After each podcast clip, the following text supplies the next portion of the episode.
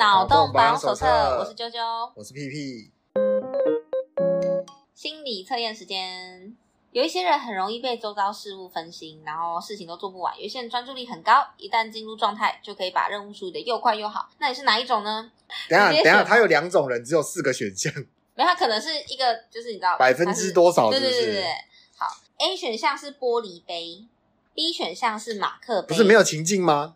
就是你会想要哪一个杯子？哦，它是四个杯子，你喜欢的杯子。哦，对，好，A 是玻璃杯，B 是马克杯，C 是酒杯，就那种高脚酒杯。嗯，然后 D 是保温杯，保温杯就是那种你有看过那种什么冰霸杯？对对对对，冰霸杯。好，那你比较想要哪一种呢？我也想一下我的答案。那送我的是不是给我用的？就你喜欢的。OK，要看喝什么哎，他他又没有告诉我要喝什么。哦，送你你这么讲究？不是你喝红酒用马克杯就有点奇怪，对吧？对，确实，但就是你喜欢。整体上来说，你喜欢哪种杯子？马克杯啦。马克杯，我选冰霸杯。那我们来看一下答案：A 玻璃杯。选择玻璃杯的你属于很特别的类型，你并不适用于专注在某一件事物上，你是属于擅长按照自己的节奏做事。神奇的是，即便手边同时有好几个任务，你都可以顺利完成，并且不会因此做得不好或是没有效率，反而是品质保证、零失误的状态。哎呦，捧很高哦。好。那我们来看 B 马克杯，选择 B 马克杯代表你的注意力是普通的，一般情况下你可以集中注意力，不过你感觉不舒服，或者如果没有一个好的环境，你就会分心。因此，如果遇到需要专注的工作时，建议你可以挑选一个静谧的环境，像是图书馆、自习室都可以，那就可以让你又快速又有效率的完成任务。那如果是 C 酒杯的话呢？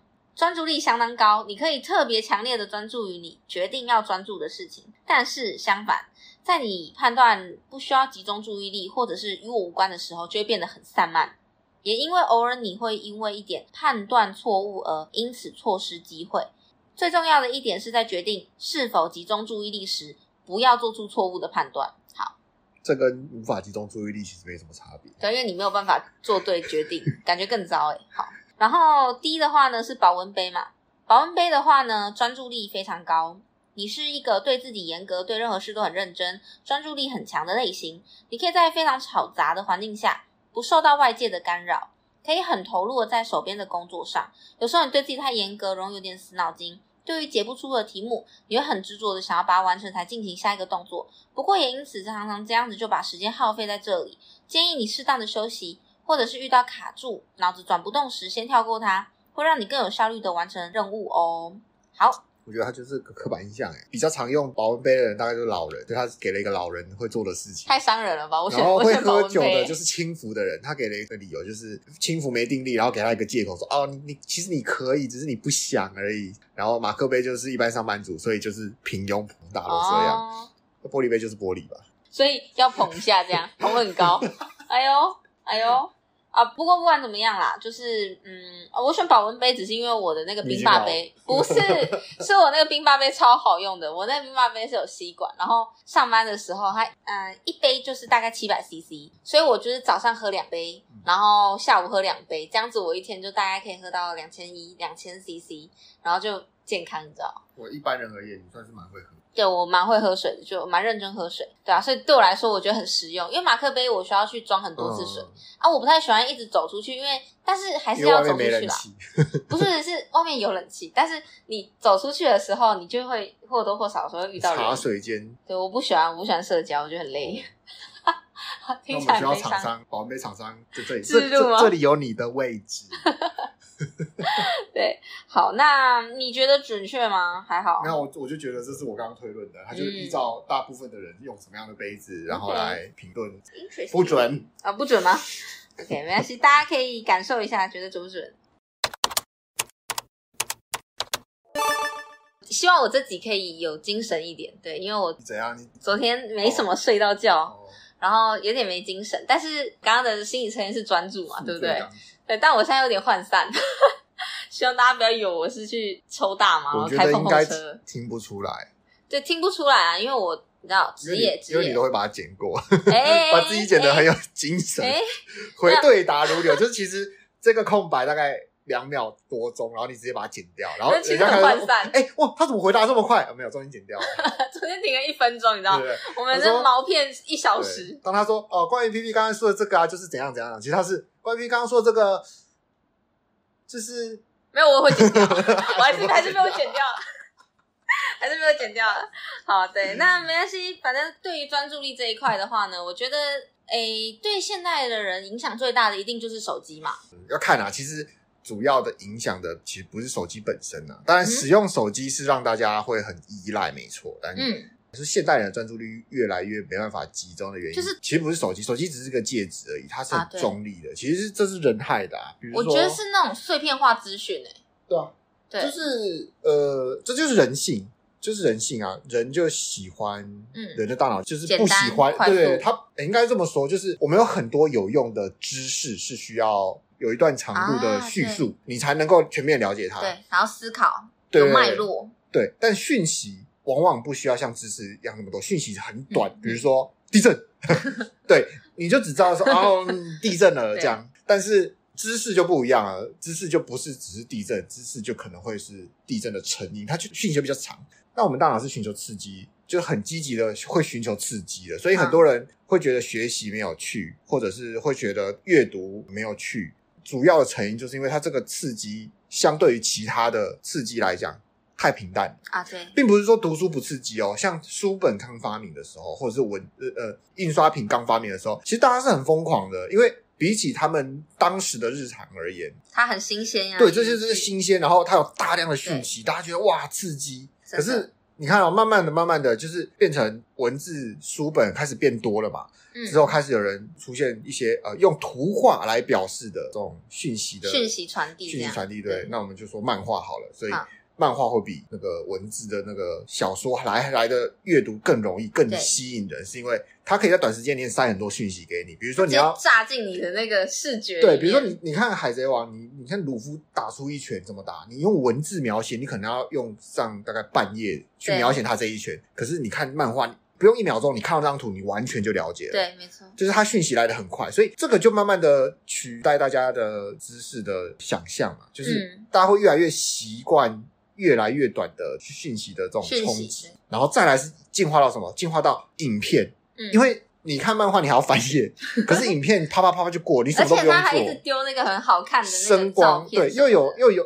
漫画只有没有声音嘛？那影片的话，它是有图片又有声音，然后又很方便。嗯，所以后来大家看影片为主嘛。我们那时候还没有很好的载体，对，所以我们会觉得说是手机带坏了大家。没有没有，手机很中立，它只是当做了一个。它就是一个载体，对，它就是一个媒介，它让大家更方便的去接触到这些影片，然后这影片也会进化哦。就像以前大家觉得说，影片就是要做的又臭又长，因为我才有内容，就跟知识一样。但后来发现什么？哎，短的才有效果，因为短的大家可以，对对，它的类似抖音这种东西，它它就是短的才可以抓住大家的目光嘛。那更进一步的什么？就是。这些厂商就知道人是很懒的，所以他发明了什么？就是你不用滑下一部影片，它就自动帮你播下一部影片，帮你滑过去。对，那又短又快，然后这些讯息来的又多，然后又快，然后又多样性，所以你不会无聊。就是比如说你一直看同一部粗俗烂烂片呢，你可能会觉得腻嘛。可是它包山包海，而且都是你喜欢的，因为它就用演算法算出你大概喜欢哪一类影片。那在这个情况下。大家就只会 focus 在这些可以短时间让你心灵富足的东西，就是。类似所谓毒品这样子，嗯，就是让你嗑药的感觉，真的就是一种上瘾的感觉，因为它就是一步接一步，一步接一步。可是滑一个小时，你可能不记得你看了什么。上瘾或许有点超过，因为有些人他可能只是他当下在滑影片的时候，他觉得很爽，可是他不会觉得他没滑影片他会死，所以其实不算上瘾，他是应该说刺激，就是它。可是我觉得嗑药感没有，我觉得看的当下真的有上瘾的感觉，就像是我我平常不太会让自己一直去看那个什么 YouTube 的 shows，可是因为我没有抖音嘛，对不对？要先声明一下，对。然后你在看的时候，真的是会一步接一步，然后你会就是一直想要滑下去。我觉得那是有一种有点微上瘾的感觉。哦，没有没有，因为你没有你没有戒断啊，就是你不会你不会因为你没看而不舒服，啊，但是你会一直看下去。我觉得它就不太算是上瘾，它就是你会一直寻求刺激，嗯，对吧？它离上瘾还有一段距离，但是我不晓得这段距离会不会在这段时间内被补上。嗯，对，但它就是让大家更习惯了这种短暂的专注力就可以获得大量满足。嗯。的这种社交形态嘛。哎、欸，你说到这个，我觉得就是趁还没红之前，我觉得可以先臭一下，偷臭别人，就是，但是也不是说臭啦，我觉得也没有不好，反正就是，哎、欸，像是我我在看一些社群媒体上面的一些账号，嗯，然后有一些账号他们是就是他们的理念是说他们想要传递讯息、传递知识这样，嗯，然后他们就会做一些图文，然后让。大众去看，因为他们知道说大众的那个注意力是不可能，他们专注力是不会。当今社会很多人是阅读障碍啦，对，就是没有办法 阅读长文，所以我们就会把它弄碎，把它分散的放在图表里面，或者是多分几篇文章去看这样。那我觉得很好的点是说，哦，它可以让更多人去接触到这些东西，然后让大家可以去阅读。当然这是一件好事，也许，但是对我来说，我会觉得，嗯，阅读长文是能够去思考的一个很重要的基础，所以对于我来说，我会觉得说，你把资讯还有知识剪得这么碎，然后去放在一些图里面，对我来说，我觉得这不是一件很好的事情。就是有能力去做归纳什么的，我觉得这是每个人都应该要有的能力。但是反过来说，你只能去看这些已经切碎，然后被你归纳好的那些只有 point 的东西的时候，对我来说，我觉得反而不是一件好事。然后除了这个以外，我觉得还有一个 问题，就是很多我很常看到有一些人，就是他们很喜欢引用一些诶文字，然后可能就一小段文字啊，或者是干嘛的，有点像座右铭之类的那种东西，然后引出来，然后当成自己的诶，可能他想要来佐他的一些想法，还是干嘛的都好。但是有时候我就会觉得说，同学，你是不是没有看过人家原本原文之类的意思什么的？就是他剪下来的这一段。对啦，你表面上来看可能是这个意思，可是你把它去掉脉络，你拿掉那个语境之后，那一段文字它的意思其实已经没了，就它可能会错误的解读。然后我就觉得这不是一件好事。当然，我这样子讲的很委婉，你要举个例子啊，你要举个例子啊。我现在实在是，我我会帮你想到一个啦，就是可能有些人觉得说，可能今天有一个有一个路口嘛，然后他。标线不清嘛，就出了车祸，然后就会有人在下面说说什么哦，亡羊补牢也太晚了吧，像这样，就类似这种，然后或者是，但其实它原文是亡羊补牢，犹未晚矣，就是就算你出事了，你再做，这也不晚，因为什么？你就是防范未然，下一次嘛，还可以防范，对，类似这样嘛，对。你的意思是这样，有一点像，对对对。然后或者是，我现在我临时想到，就只有那个笛卡尔那个，哎，我我思故我在。然后我就觉得说，我真的很常看到别人用这一句话，然后说，所以我们一定要好好思考。然后我就觉得说，他的原文是他的原本意思也，可是因为这个不是一篇长文，他只是想要表达就是一个他的理念。我觉得我讲完之后，大家就都睡着，所以我没有很想讲。只是我想要说是，是他这句话就不是在说哦，所以我们一定要鼓励大家思考，不是。所以有时候我看到，我就会觉得说，嗯，你真的有读懂说人家在讲什么吗？他他就只是想要就是讲个笑话。有的人挺认真，但我觉得我这样子讲话太攻击性了，所以我不太敢举例。其实我也不知道我是故我在，他他上下文是啊？他原本他我就知道什么啊？什么是笛卡尔？什么我是故我在？哎，对，课本上也就只有写这样而已啊。对对对对对，所以就是因为他的“我是故我在”，他原意只是指说，因为他他想要分离说，就是如果说我们想要证明说人到底存不存在，其实是很难的一件事情。嗯、那他觉得说，像我们这种物质的东西，我们其实也很难界定说哦，到底是不是存在的。嗯、可是呢，如果说我们在思考的时候，因为我在思考。所以，这个正在思考的我必然是存在的，他是这个意思，他不是说哦，所以我们要鼓励思考，他不是这个意思。对，大概是这样讲的简单一点，不然我怕大家都睡着了。对，也没有很简单，还是很难。好啊，完蛋了，要剪掉了。不用了，不用了。好，随便。但我觉得这真的很像在凑别人，所以不太好。然后啊，我想到你那个可能会有点像是，嗯，有人用夸奖的语气讲说这是锦上添花，嗯，但锦上添花是一个贬义词，嗯。就是它已经是锦，它不需要你添花，你锦上添花就不是在做好事。就像是用画蛇添足来称赞人家这样类似，但是这个比较像是呃，因为是成语误用，我们会很容易发现。但是因为我们说的那个可能是假设说它是一个听起来很正面的话，可是它是用在一个悲剧的故事里面，那就会是有一个讽刺意味。可是你把那句话拿出来之后直接使用，就会让我觉得说 “hello” 那种感觉，因为像这样。但是我现在一时要我想，我也想不起来，因为我原本要讲的不是这个。对，然后像我们刚刚你不是有说到那个 focus 这件事情，然后因为我最近看了一本书，我觉得超棒的，它叫做《专注的力量》。嗯，然后这本书它里面有提到，就是专注力有三种形式，第一个是内在的专注，那第二个是对他人的专注，第三个是对外的专注。那对内在的专注的话，是最近我觉得近期以来大家比较提倡的，就是你对于自身的想法跟感受，你有没有对你的这些内部控制机制去做一些了解？就简单来说，就觉察。那这个是对于我们一生非常重要的一一件事情。那再来就是对他人的专注。那我觉得这个是我觉得最特别的，因为他就提到说，这个对他人专注其实是用同理心去了解别人的内在想法跟感受，然后提供协助。那他有提到说。同理心这件事情其实跟专注力很有关，因为你的专注力如果都没有办法用在他人身上的时候，你就会失去。那它里面举的一个很简单的例子，就是说，像是一些很有钱的富豪或总裁，他们的专注力可能都不是用在就是其他人身上了，他看不到对方也是人的这件事情。那可能 他他在臭，我我他在臭。那那我可能会不小心说错作者意思，我我臭我臭是我在臭，对我意思是说就举例啦，我们举例。例如说，他可能 不，你刚刚这样讲，我觉得可以用一句话来形容，就是有钱人都是目中无人。这样，他想表达是这个意思吗？因为啊，这样讲好了，我们我们反过来讲就不会那么臭。就是他说，因为穷人他们的那个他们比较脆弱。例如说，有钱人在遇到危机的时候，他们有比较多的那个弹性的空间嘛。嗯。可是穷人他们是没有的，所以他们就很需要仰赖他人的协助。嗯。那也会因为这样，例如说，我今天很穷，我可能就需要。爸妈帮我顾小孩，嗯，我的朋友帮助我，可能借我钱，我的同事要帮我 cover，因为我可能等一下去接小孩之类的，所以他们需要花比较多的专注力在跟他人建构关系身上，嗯，他们就会对于同理心这一块发展的比较好，这样比较不臭了吧？我觉得他这个作者可能是没有见过保险直销跟。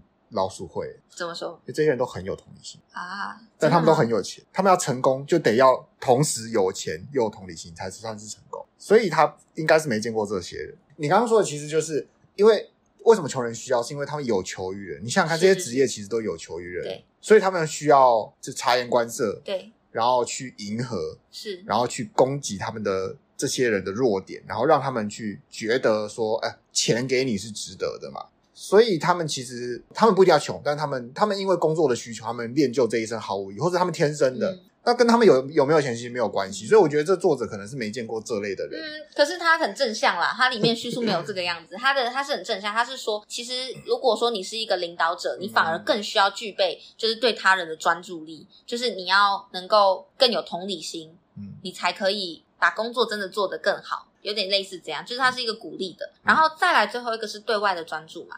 那他说这个专注就是对于领导者来说比较助于他去理解整个系统，嗯，整个体系。那这个方面的话，就是比较比较商业，它就像是什么对决策管理还有创新比较重要，它是比较商业类的。然后那部分我看了就、嗯、没兴趣，比较想睡觉，没有，也不是啦。我觉得他把。他说了三件事情，说了三个概念，但是他把三个概念就是命名为专注，而我觉得其实不太算是啦。应该说他的前两个算是，你可以用一句话概概括，叫做知己知彼，百战百胜。了解自己，了解别人。嗯，他不算，我觉得他不太算是专注，就是因为他第一个主要是说你要更了解自己。那专注在自己身上是，我觉得是一个，我我觉得有可能是比喻，没有，我觉得可能是语言的问题，因为他是名字是 focus。对对对，就是，所以其实也不完全是专注，应该是就是 focus，就是 focus 在重点，把它放在谁的身上。对，那他其实，我觉得他就只是一个比喻，但他要做的事情不是真的，就是可能是个噱头。但我了解他想要阐述的意思，应该是说就是一个知己，然后知彼。因为你说呃要有同理心，其实知彼是一个你需要很。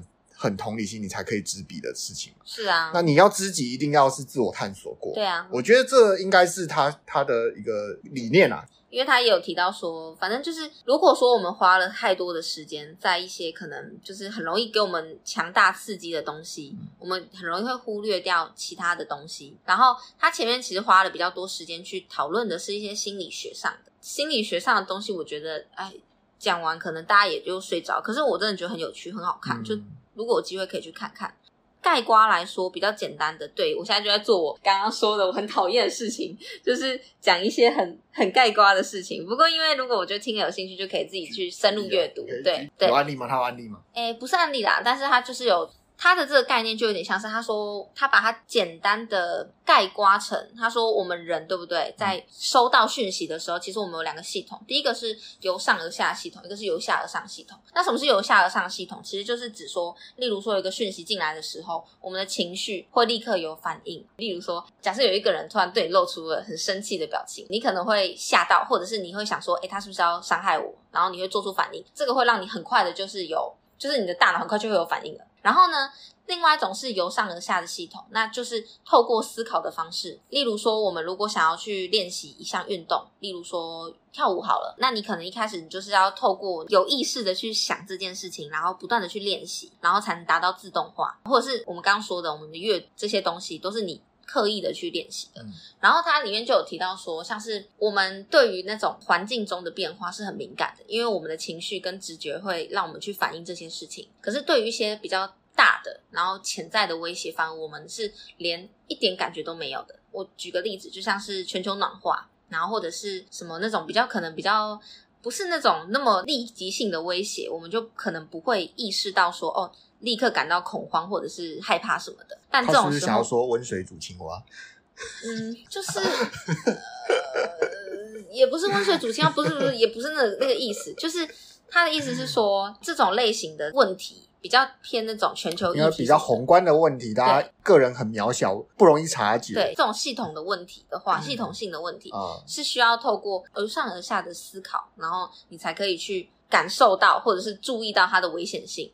有点像是这样啊，类似。那我觉得他应该是翻译的问题啦。你要你要看译者是谁嘛？千万不要是红蓝。呃，不是不是，没有。我觉得他这本书也翻的蛮好的。那要看怎么翻，因为有时候他不同的语言、不同的文化，可能要表达的方式有一点微妙的不同，我们接受到的东西就会不太一样。那就要看译者的功力了。不过我觉得你这样讲，大家可能会有兴趣翻翻吗？他叫什么名字？让大家更认识一下这本书的书名叫什么？他叫丹尼尔·高曼，你说作者吗？名书名啊，专注的力量，专注的力量，专注的力量嘛。好，那大家可以如果有兴趣的啦，因为他呃，不知道，我觉得他讲的东西是有道理的，但就是让人没办法这么有强烈的感受到这个刺激，有吗？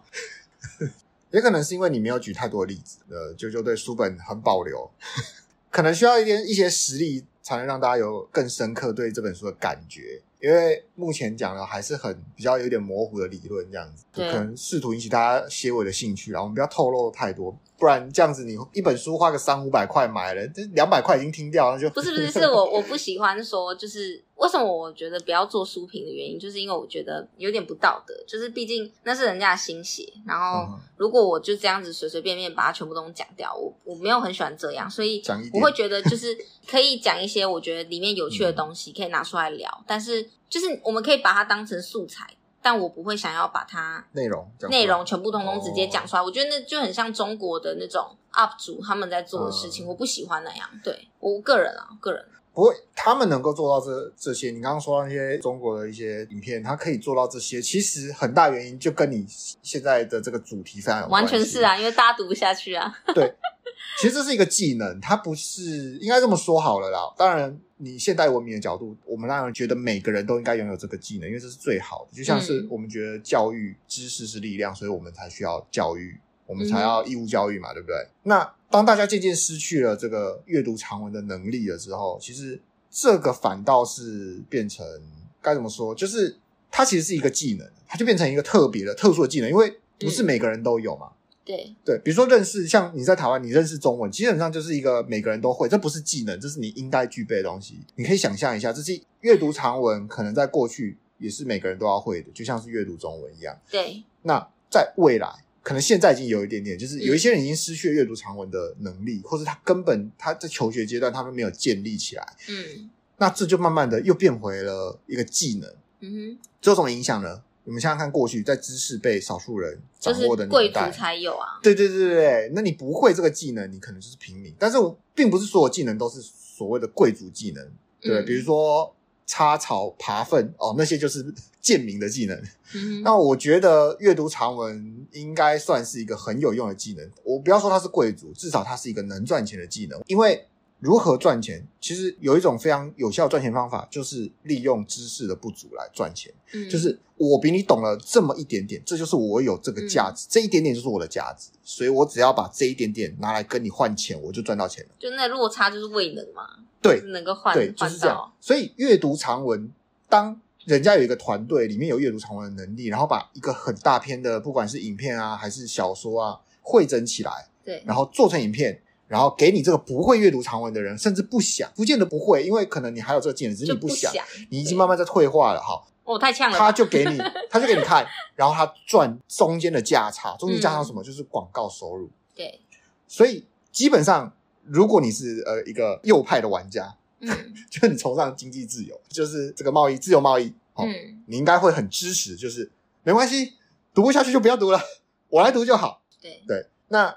如果你是一个比较左派，就是比较一个大家要一起富足的，对，比较一个社会主义，嗯，那我们就会觉得说，哦，这个大家都应该要会啦，哦，就是多读一点。但是我觉得啦，你这样却没有用啊。为什么？因为说实在的，现在谁还需要阅读长文的能力？整篇复制丢，也不用复制哦，你对你 ChatGPT 四已经有插件可以，嗯。读 PDF 了，哎、欸、，ChatGPT 很烂哎，我觉得不是没有，你有用过四代？四代要付钱，你用过四代吗？没有没有我是说我是说要小心一点。你看上次那个那个律师，哦、没有那个是真的是有点笨呐、啊。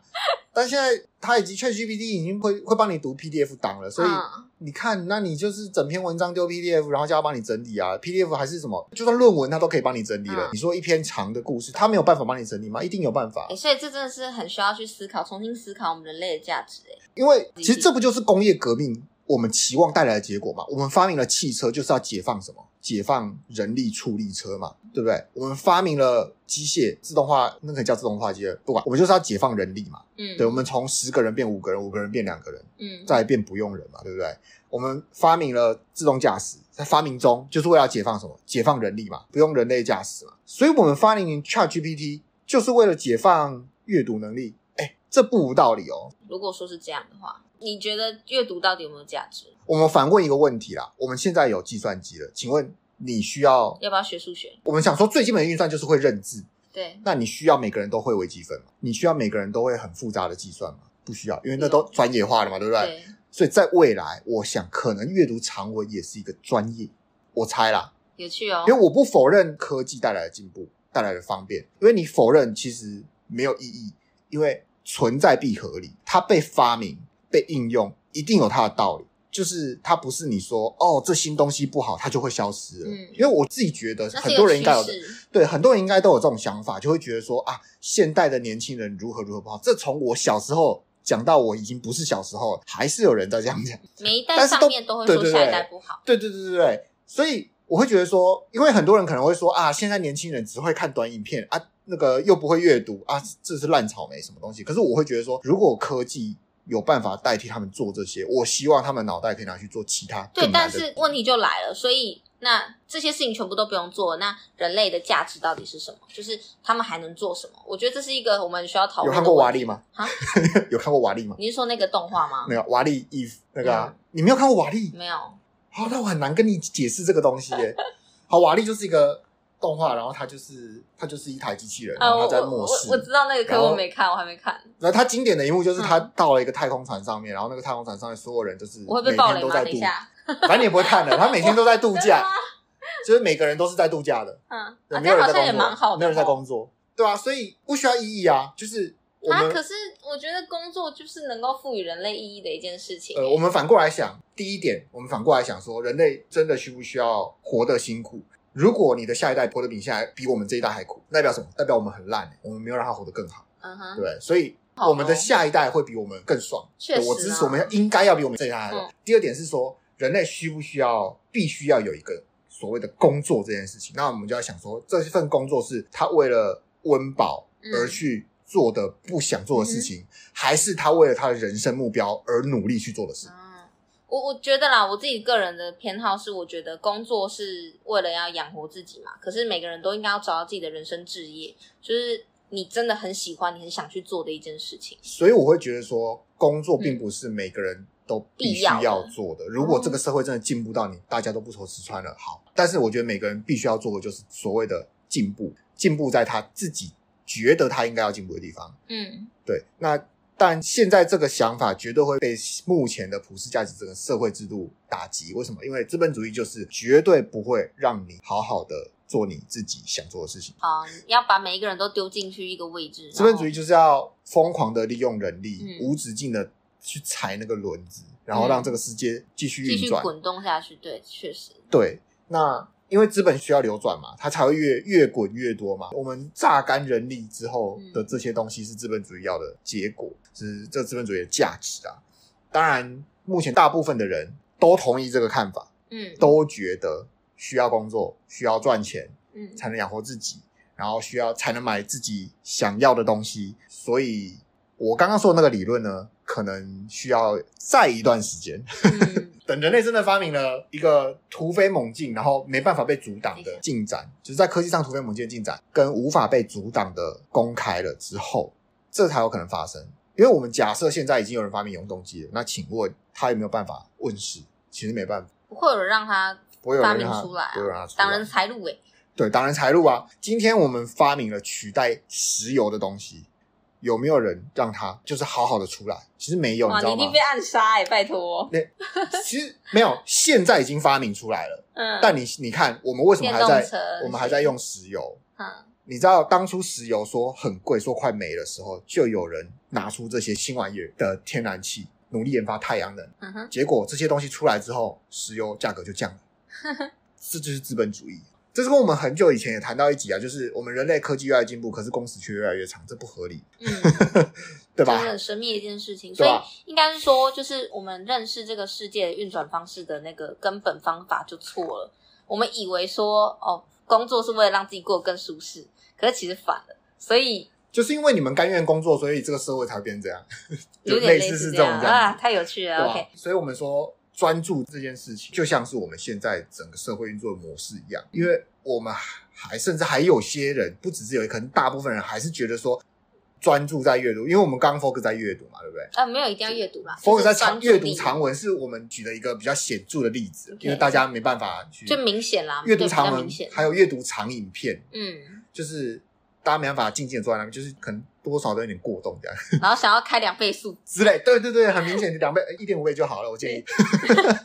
对，所以这件事情可能还是会被大部分的人明着踏伐。可是虽然大家私底下都这么做，可这是一个趋势啊。但是这就是一个趋势，嗯、而且这不太牵涉到什么资本主义的运作，嗯、因为就是因为你们要赶快消化这些产品，我们新的东西推出来了，你才会买单啊。嗯，所以其实以资本主义的角度来讲，他们很欢迎你。只阅读短片跟加速通过，嗯哼，我觉得这是一个促成我们现在会越来越没有这个专注力的结果。嗯，我们讲两两个嘛，就是一个是人的天性嘛，第二个是这个社会的运作支持你这么做。资本主义，对，好吧，那我们所以我们就是 举起右手，然后不打倒社会主义的铁拳，垂下去。OK，啊，这是我们今天我们现在知道了这个秘密了嘛，对不对？